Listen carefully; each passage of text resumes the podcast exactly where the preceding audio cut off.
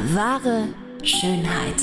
Der Podcast über den Sinn und Unsinn der ästhetischen Medizin. Mit Dr. Carlo Hasenöhrl und Sabrina Engel. Meine Lieben, ihr hört uns heute getrennt. Und das erst nach fast einem Jahr. Also kann man schon mal erfreut haben, dass das trotz Corona so gut geklappt hat, gell, Carlo? Ja. Wir haben uns nebenbei über FaceTime verbunden und es ist so lustig, ihr müsst euch vorstellen, der Carlo sitzt direkt unterm Herrgott in seiner ja, genau, Stube. Unterm Herrgottswinkel, so wie es sich gehört. Und ich finde, Carlo, das passt perfekt, dass der jetzt über dir wacht und dir die Beichte abnimmt, weil wir unsere Folge mit einem kleinen Erratum ja, genau, eröffnen ich muss wollen. beichten. Ja, ich muss mich geißeln. Dann raus damit. Und zwar, ähm, es, es ist nicht wirklich eine Erratung. Wir haben ja bei den, bei den bariatrischen Operationen davon geredet, dass, ähm, was es alles für Techniken gibt, da diese Roux en Y-Technik, dann den Gastric Sleeve, äh, dann die Ballone. Und äh, wir haben äh, vollmundig behauptet, Roux en Y ist die häufigste Operation. Es ist eigentlich die Operation mit den meisten Komplikationen, muss man sagen. Und ich habe mit einem Kollegen geredet, äh, der, der recht viel bariatrische Chirurgie betreibt und er hat gesagt, na, na, äh, wir machen fast ausschließlich die Sleeve-Technik. Also das ist die Technik, wo ein Großteil des Magens abgetrennt wird und äh, praktisch vom Magen nur mehr ein, ein schmaler Schlauch bleibt, der, der quasi die Speisen durchleitet. Und das ist eigentlich so anscheinend Standard. Und was mich überrascht hat, es gibt tatsächlich noch die Ballone. Also das hätte Das ich ist nicht gedacht. verrückt, ja. ja. Aber es gibt, Das hätte ihm auch nicht ja, gedacht. simple and easy. Ich meine, die, die führt man gastroskopisch ein und dann sind die da drinnen und füllen halt den Magen. Aber also Therapie der Wahl bei, bei einem BMI von über 40, wie wir ja festgestellt, äh, wie wir ja gesagt haben das letzte Mal, ist sicher diese, dieser Gastric Sleeve.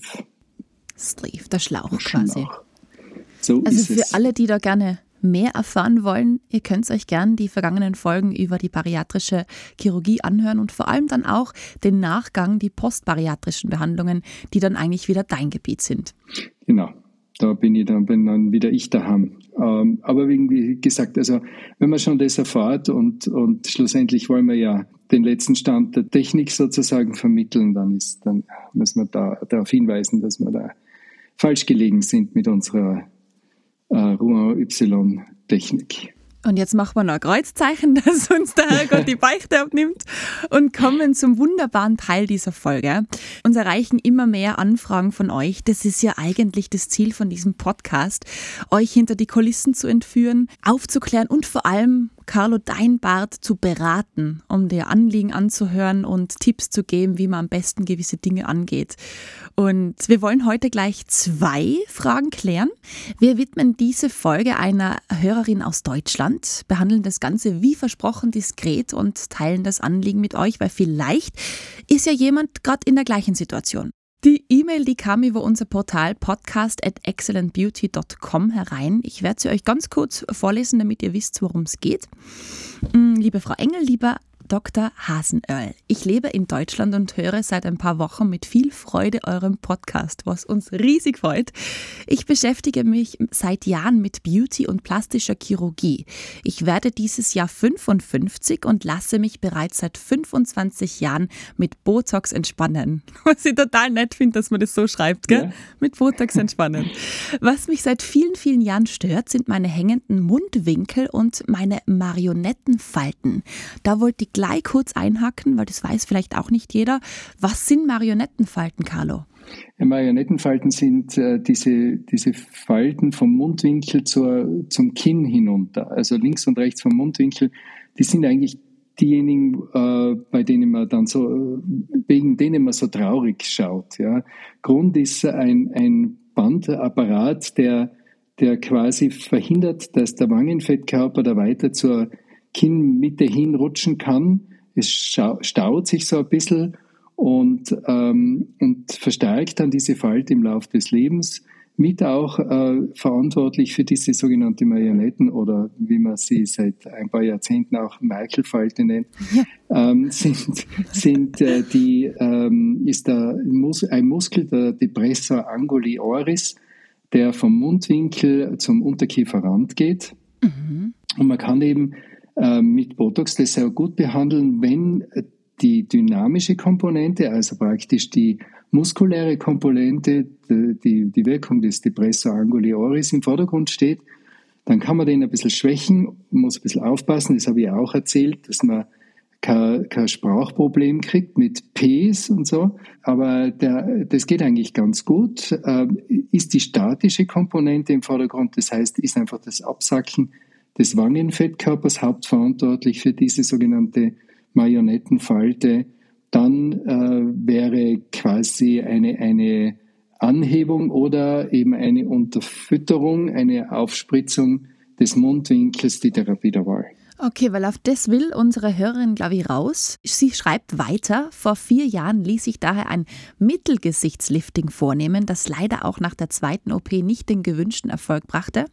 Dann habe ich es mit Hyaluronsäure und Fäden probiert, leider brachte nichts den gewünschten Effekt. Nun bin ich auf das Mundwinkellifting gestoßen und denke darüber nach, dieses zeitnah vornehmen zu lassen. Da nicht viele Ärzte dies in ihrem Portfolio anbieten, frage ich mich, warum dies so ist ist so ein Mundwinkellifting sinnvoll und effektiv? Es wäre super, wenn Sie mir bei dieser Frage helfen könnten. Ganz liebe Grüße aus Deutschland. Also Punkt 1. Mittelgesichtslifting ist in meinen Augen praktisch ein Anheben des Wangenfettkörpers. Das klingt ja mal primär recht naheliegend und logisch, dass da tatsächlich also quasi äh, dieser, dieser Wangenfettkörper wieder reponiert wird. Das wird aber im Bereich des, äh, der Marionettenfalte zu wenig sein. Das geht gut eher für die Nasolabialfalte. Das ist der Teil der Falte, der vom Nasenflügel bis zum Mundwinkel runterzieht. Mhm. Da äh, kann ich mir vorstellen, äh, hat man mit dem mit einem Mittelgesichtslifting eine, eine gute Chance. Ja. Aber das ist dann schon ein bisschen zu weit unten. Also man müsste da wirklich äh, die sogenannte Jawline, also praktisch diese Unterkieferrandlinie in Angriff nehmen und da wird das Mittelgesichtslifting zu wenig greifen. Und ich muss auch ganz ehrlich gestehen, selbst wenn ich quasi ein unteres Facelifting oder Halslifting, wie ich es nenne, mache, also diesen, diesen chirurgischen Eingriff, wo man ja auch Haut reduziert, dann ist, äh, sind Richtung Mitte des Gesichtes gewisse Grenzen gesetzt. Also äh, äh die, die Spannung lässt natürlich zur Mitte hin nach, was ja auch gut ist, weil man will ja aus der Patientin oder dem Patienten keinen Breitmalfrosch machen. Das, heißt, das wäre nicht ja, so gut. Ja, man will ja nicht zu viel Spannung auf die, auf die, ähm, auf die Mundwinkel oder auf den Mund selber bringen und damit quasi die Mimik verändern. Das heißt, da, da sind, da sind, das ist so, eine, das ist so eine Zone, die sehr kritisch ist, weil man natürlich ähm, was verändern soll, aber auf der anderen Seite äh, Natürlichkeit erhalten bleiben soll. Und ich finde, da, da muss man ein bisschen von, von zwei Seiten her, hergehen. Also wenn man das chirurgisch angeht, so wie die, die liebe Hörerin das ja auch schon gemacht hat mit dem Mittelgesichtslift, dann hätte ich eher einen unteren Facelift äh, gedacht, der da besser wirkt, plus einer Unterspritzung. Das heißt, äh, man, man gleicht das Niveau von zwei Seiten aus. Man nimmt ein bisschen den, den höheren Anteil zurück, indem man den leicht unter Spannung setzt, aber man füllt auch gleichzeitig die tiefe Falte ein bisschen auf. Und dadurch, dass man da von zwei Ebenen das angreift, hat man die besten Chancen, äh, ein gutes und natürliches Ergebnis zu erzielen. Aber das ist ja eigentlich nicht die Frage, die sie, die sie stellt. Sie hat da gehört von diesem Mundwinkellifting. Ja, ähm, da, da möchte ich jetzt gerne ein bisschen ausholen. Es gibt, es gibt immer wieder ähm, so kleine Korrekturen, die, die recht verlockend sind. Das ist nicht viel Aufwand, das geht ambulant in örtlicher Betäubung ähm, und man hat danach wirklich eine, eine sichtbare Veränderung. Die Narbe ist überschaubar und äh, das, das klingt alles eigentlich fast zu schön, um wahr zu sein. Beispiel, das sehr, sehr häufig gebracht wird, äh, das auch viele Kollegen machen, ich mache es nicht, also einen ganz äh, triftigen Grund, äh, sind die Brauenlifts, ja, dass man die Augenbraue anhebt, indem man oberhalb der Haargrenze an der Augenbraue, also quasi noch in, der, in den Haaren drinnen faktisch die Narbe setzt und da der Hautinsel rausnimmt. Wenn man jetzt äh, quasi oberhalb der, der Augenbraue Hautinsel rausnimmt, und das zusammennäht, dann hebt es automatisch die Augenbraue ein bisschen an. alles schön und gut, schaut da super aus. Die Narbe ist ein bisschen kritisch, weil die Augenbraue heilt nicht sehr gut. Also das ist, da muss man sehr vorsichtig sein mit der Schnittrichtung, weil die Augenbrauenhaare so schräg äh, aus der Haut herauskommen und äh, dann, dann kann es ganz gern sein, dass man so ein Haar so quasi schräg abschneidet, die Haarwurzel drinnen lässt und die hat dann keinen Ausgang mehr und wächst dann in die Narbe und verursacht Entzündungen. Also ist ein bisschen kritisch, aber eine, eine ganz eine gängige Technik. Warum ich sie nicht mag, ist, sie hat keine lange Wirkzeit. Das heißt, hat, man hat dann eine bleibende Narbe, die geht dann nie mehr weg, an der, an der Augenbrauenoberkante. Und wenn dann die Augenbrauen im Laufe des Lebens äh, dünner werden, dann wird die Narbe immer deutlicher.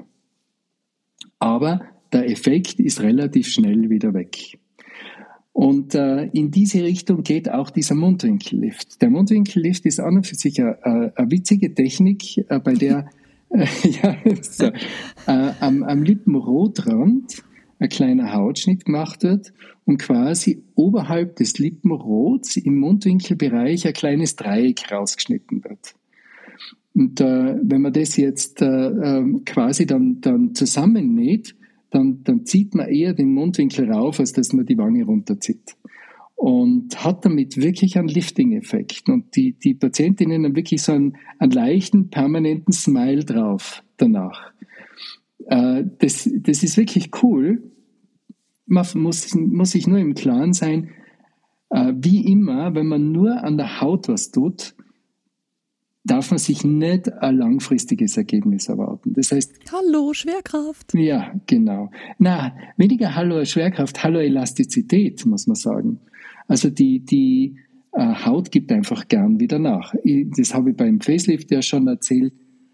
Die Haut ist einfach ein schlechter Partner, wenn es um dauerhafte äh, Straffungen oder Hebungen geht.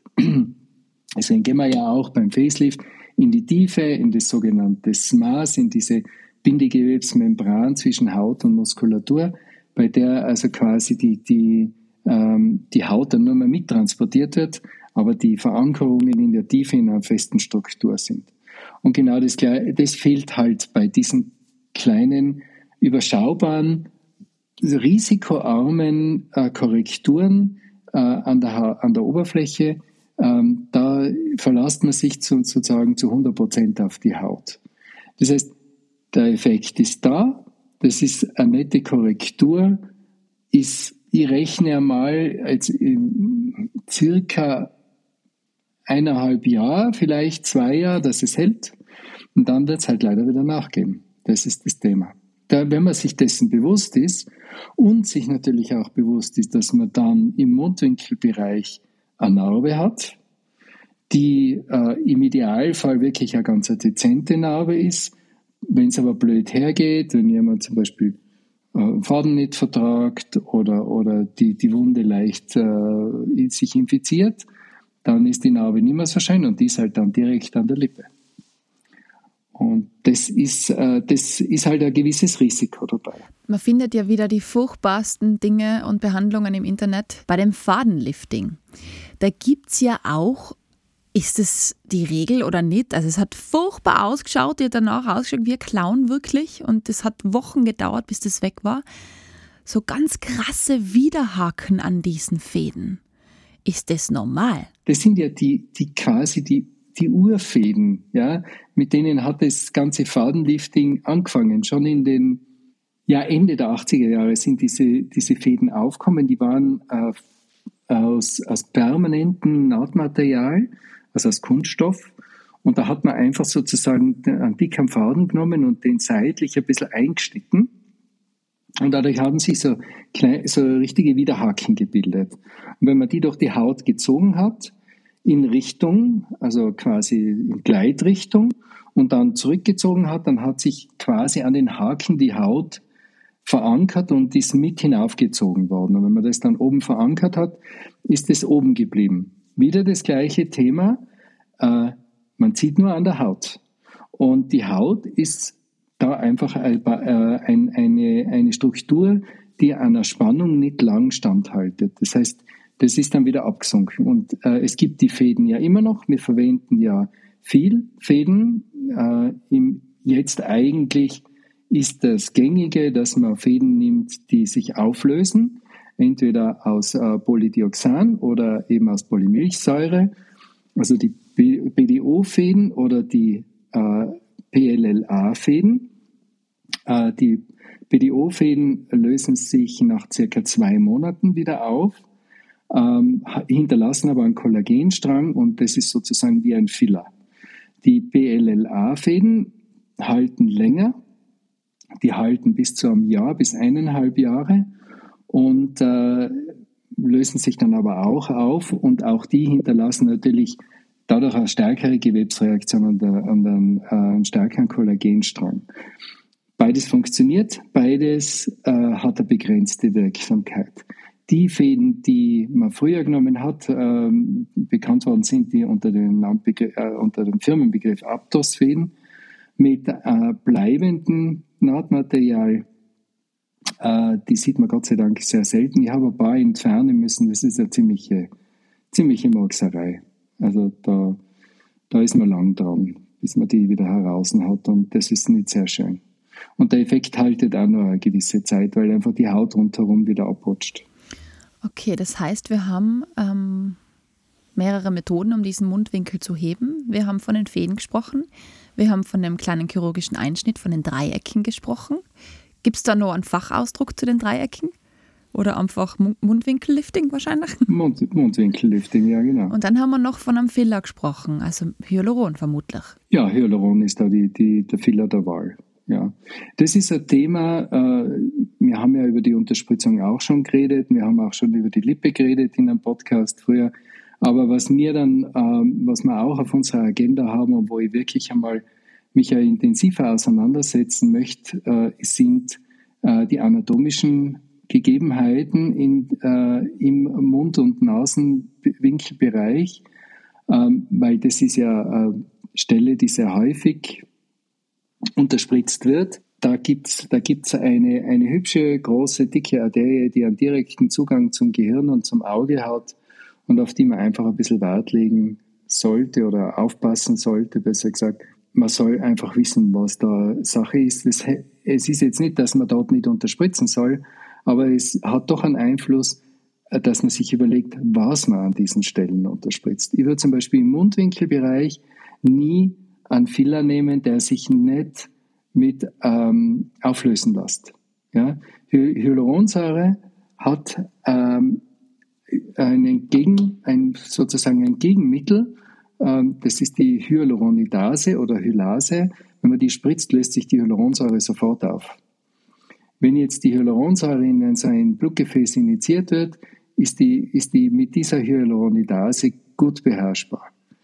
Ein anderes Produkt, sei es Polymilchsäure, sei es, äh, da gibt es also mehrere so, so Produkte, die, die sehr gut sind, die am Markt sind, da muss man höllisch aufpassen an der Stelle, weil da gibt es kein Gegenmittel. Und äh, deswegen auch im Mundwinkelbereich, äh, finde ich, gehört an und für sich Hyaluronsäure gespritzt und nicht irgendein Produkt, das man unter Umständen dann äh, nicht äh, praktisch wieder auflösen kann, wenn es in die falsche Gegend geht. Zusammenfassend, Carlo, Mundwinkellifting, um unserer Hörerin ähm, das zu beantworten, ist auf jeden Fall sinnvoll und effektiv. Man muss es halt auf die Person so wie immer individuell abstimmen. Willst du ihr da noch was mit auf den Weg geben? Ja, also es ist, es ist ein Eingriff, wenn der von einem äh, Fachmann gemacht wird, der, der ein gutes Feingefühl hat und der auch wirklich eine schöne Narbe machen kann, dann ist es sicher äh, ein nettes Tool. Man darf sich nicht zu viel erwarten. Ich bezweifle auch, dass das auf die Marionettenfalte per se jetzt den großen Einfluss hat. Es hat eher so auf die abgesunkenen sogenannten traurigen Mundwinkel einen Einfluss. Aber dass die Makelfalte damit weggeht, das ist, glaube ich, illusorisch. Also da muss sie die, die Erwartungshaltung ein bisschen bremsen. Und es ist zeitlich begrenzt. Wir bedanken uns an dieser Stelle für die Anfrage und fürs Vertrauen. Ich hoffe, wir haben helfen können und wollen jetzt in den letzten Minuten noch eine zweite Höreranfrage klären. Diese E-Mail hat uns gestern am Abend erreicht und zwar geht es um den Puls 4 Beitrag über das Cool Sculpting in Verbindung mit Topmodel Linda Evangelista. Unsere Hörerin möchte dazu gerne deine Einschätzung bzw. deine Ansichtsweise hören, lieber Carlo. Vielleicht kannst du den Fall auch kurz schildern. Na, die Geschichte läuft jetzt schon einige Zeit. Äh, das ist ja, die Linda Evangelista hat sich, äh, wie soll man sagen, ähm, medial äh, geoutet, dass sie sich ein Q-Sculpting machen hat lassen und äh, dabei eine Komplikation, die man kennt, äh, die auch äh, vermittelt wird, also das wissen meine Patientinnen und Patienten, die behandelt werden, eine sogenannte Fettgewebshypertrophie. Das heißt, dass die Fettzellen äh, anfangen, aufgrund der Kälteeinwirkung zu wachsen und äh, lokal mehr oder weniger eine Verdickung auftritt. Ähm, wir haben gestern abends noch ein, äh, ein Meeting gehabt unter Anwendern äh, und mit der Firma Allergan, die dieses Quiz-Sculpting in Europa vertreibt. Und ähm, äh, haben noch einmal die letzten sozusagen Statistiken ähm, da aufgearbeitet und äh, es, es gibt auch, es hat auch in Österreich interessanterweise solche Fälle gegeben. Äh, ich muss sagen, ich habe in der Zwischenzeit, äh, ich bin ja einer der allerersten Anwender im deutschsprachigen Raum von Cool Sculpting und ich habe äh, keinen einzigen Fall interessanterweise. Ähm, die Statistik sagt, äh, pro 2000 Behandlungen kann einmal eine solche äh, Fettgewebshypertrophie auftreten. Mhm. Ähm, Worum es mir aber geht, erstens einmal war dieser hat dieser Artikel gestrotzt vor ähm, Themenverfehlungen. Erstens äh, wurde eine Allgemeinärztin, ich, bin, ich schätze Allgemeinmediziner sehr, gell? also ich finde, äh, das, die, die haben, das ist total in Ordnung. Nur warum sich die als plastische Chirurgin bezeichnen hat lassen, ähm, ist mir völlig schleierhaft. Das, das ist echt nicht notwendig. Jeder hat sein Fach und jeder hat in seinem Fach seine Aufgaben aber sie war definitiv keine plastische Chirurgin. Zweitens, und das ist meiner Ansicht nach das Entscheidende, ähm, es wurde eine Behandlung mit einem alten Gerät vorgestellt. Ja? Das heißt, äh, diese Handstücke sind in Österreich so quasi überhaupt nicht mehr in Verwendung. Es gibt seit äh, 2016 wenn ich, ja, ich glaube seit 2016 gibt es die nächste Generation und es ist auch in den letzten äh, Statistiken, habe ich extra noch nachgeschaut, ähm, festgestellt worden, dass diese neue Generation noch einmal wesentlich seltener ähm, diese, diese Komplikation verursacht als äh, bei den alten Handstücken. Und, und das äh, ist einfach jetzt einmal Thema, weil der Begriff Q-Sculpting da äh, als sozusagen als Überbegriff für die sogenannte Kryolipolyse her, hergenommen worden ist. Es gibt einfach leider in Europa Kopien davon. Kopien, die äh, niemals den wissenschaftlichen Background haben, die nie so genau untersucht und studiert worden sind, wie es beim Kursculpting stattgefunden hat und die deshalb auch gar nicht reagieren können auf die Vielzahl an Komplikationen, die bei einer unseriösen oder, oder äh, beim Gerät, äh, bei einer Behandlung mit dem Gerät verursacht werden, das nicht diesen hohen medizinischen Ansprüchen standhält wie der, wie der Kurskalter per se. Die Gelegenheit möchte ich einfach wirklich jetzt einmal nützen und sagen, bitte hört genau hin. Es gibt was anderes auch als Kurskalting. Das ist meistens günstiger, ähm, läuft im Prinzip gleich ab, aber doch anders und es ist keiner. Und äh, es gibt eine Liste an Ärzten, die den Kurscharakter verwenden. Wir alle sind uns, äh, haben festgestellt, dass es im Prinzip durch diese zum Teil wirklich vollkommen irreführende Berichterstattung keine Rückgänge oder Einbußen gegeben hat. Die Diskussionen, die für sind meistens äh, mit, mit Leuten, die eigentlich jetzt gar nicht so Interesse haben am Kurscalting aber es ist mit Abstand die sicherste und wissenschaftlich seriöseste Methode einer konservativen Reduktion des Fettgewebes, die wir kennen. Letztes Jahr sind 11 Millionen Cycles weltweit äh, verbraucht worden Und, äh, und es, ist, es ist nach wie vor, also sicher, es gehört zu den drei Top-Anwendungen in der Fettbehandlung weltweit. So, jetzt habe ich es gesagt, Herrschaftszeiten. ja, und wir haben alle, am Schluss haben wir dann alle gesagt, wir, wir wünschen der Frau Evangelista alles Gute. Ja, das auf jeden und vielleicht Fall. findet sie an, äh, der, der nicht nur die Maschinen irgendwo stehen hat, sondern sich damit auch auskennt. Das wäre der Mega-Match. Ja, genau. Super, Carlo. Ich glaube, da hast du unserer Hörerin einen guten Einblick gegeben und vor allem deine Meinung preisgegeben. Ähm, Wahnsinn! Voll schön. Also, mich freut es gerade total. Wir haben zwei Hörerinnen jetzt schon mal hoffentlich glücklicher machen können. Wir freuen uns auf alle Anfragen, die jetzt noch weiterhin hereintrudeln. Ihr könnt es vielleicht schon vorausdenken. Nächste Woche werden wir uns nämlich mit ähm, der Gynäkomastie bei Männern beschäftigen. Und das klingt schon wieder mega spannend. Ganz kurz, worum geht es bei der Gynäkomastie? Ja, Gynäkomastie ist praktisch das, äh, das Ansetzen eines, einer Brust bei Männern. Und genau mit diesem Thema beschäftigen wir uns in Folge 49. Und wenn es da schon Fragen oder Anliegen gibt, podcast at excellentbeauty.com dann seid ihr die Nächsten, die wir ganz persönlich behandeln. Also akustisch zumindest, vorläufig. Zumindest einmal akustisch. genau. Ja, genau. Tut auch gar nicht weh. Na eben. Dann wünschen wir euch alles Liebe. Carlo, ich schicke dir in deine Stuben nochmal ganz liebe Grüße. Ihr müsstet das wirklich sehen. Er sitzt unter einer Decke, die Holzverkleidung dahinter, die Polster daneben, damit es akustisch ein bisschen ans Studio rankommt und der Herrgott über ihm. Also besser kann es ja wohl nicht laufen, oder? Ja. mein Lieblingsplatz im Haus. Der heilige Carlo. Alles Liebe und bis nächste Woche. bis nächste Woche. Tschüss. Das war wahre Schönheit.